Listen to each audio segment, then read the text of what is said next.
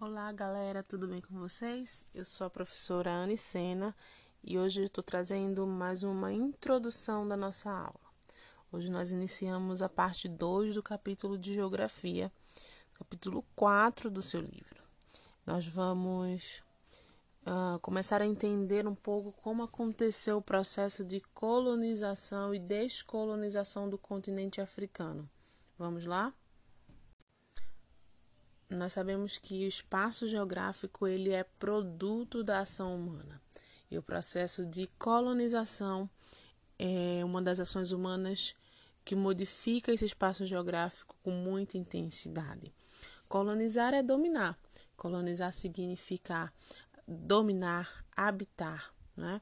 E esse processo de ocupação das terras do continente africano, esse processo de dominação dos povos, dos recursos, ele acontece muitas vezes de forma uh, forçada, de forma arbitrária, e nós vamos entender hoje como que isso aconteceu no, no continente africano.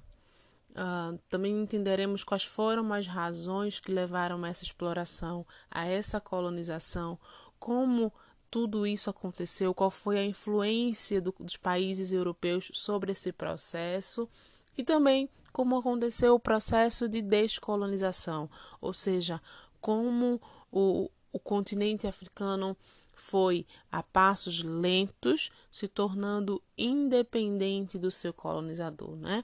desvencilhando, ou seja, uh, é, é, quebrando o vínculo, ou seja, ganhando autonomia, né? independência dos seus territórios colonizadores.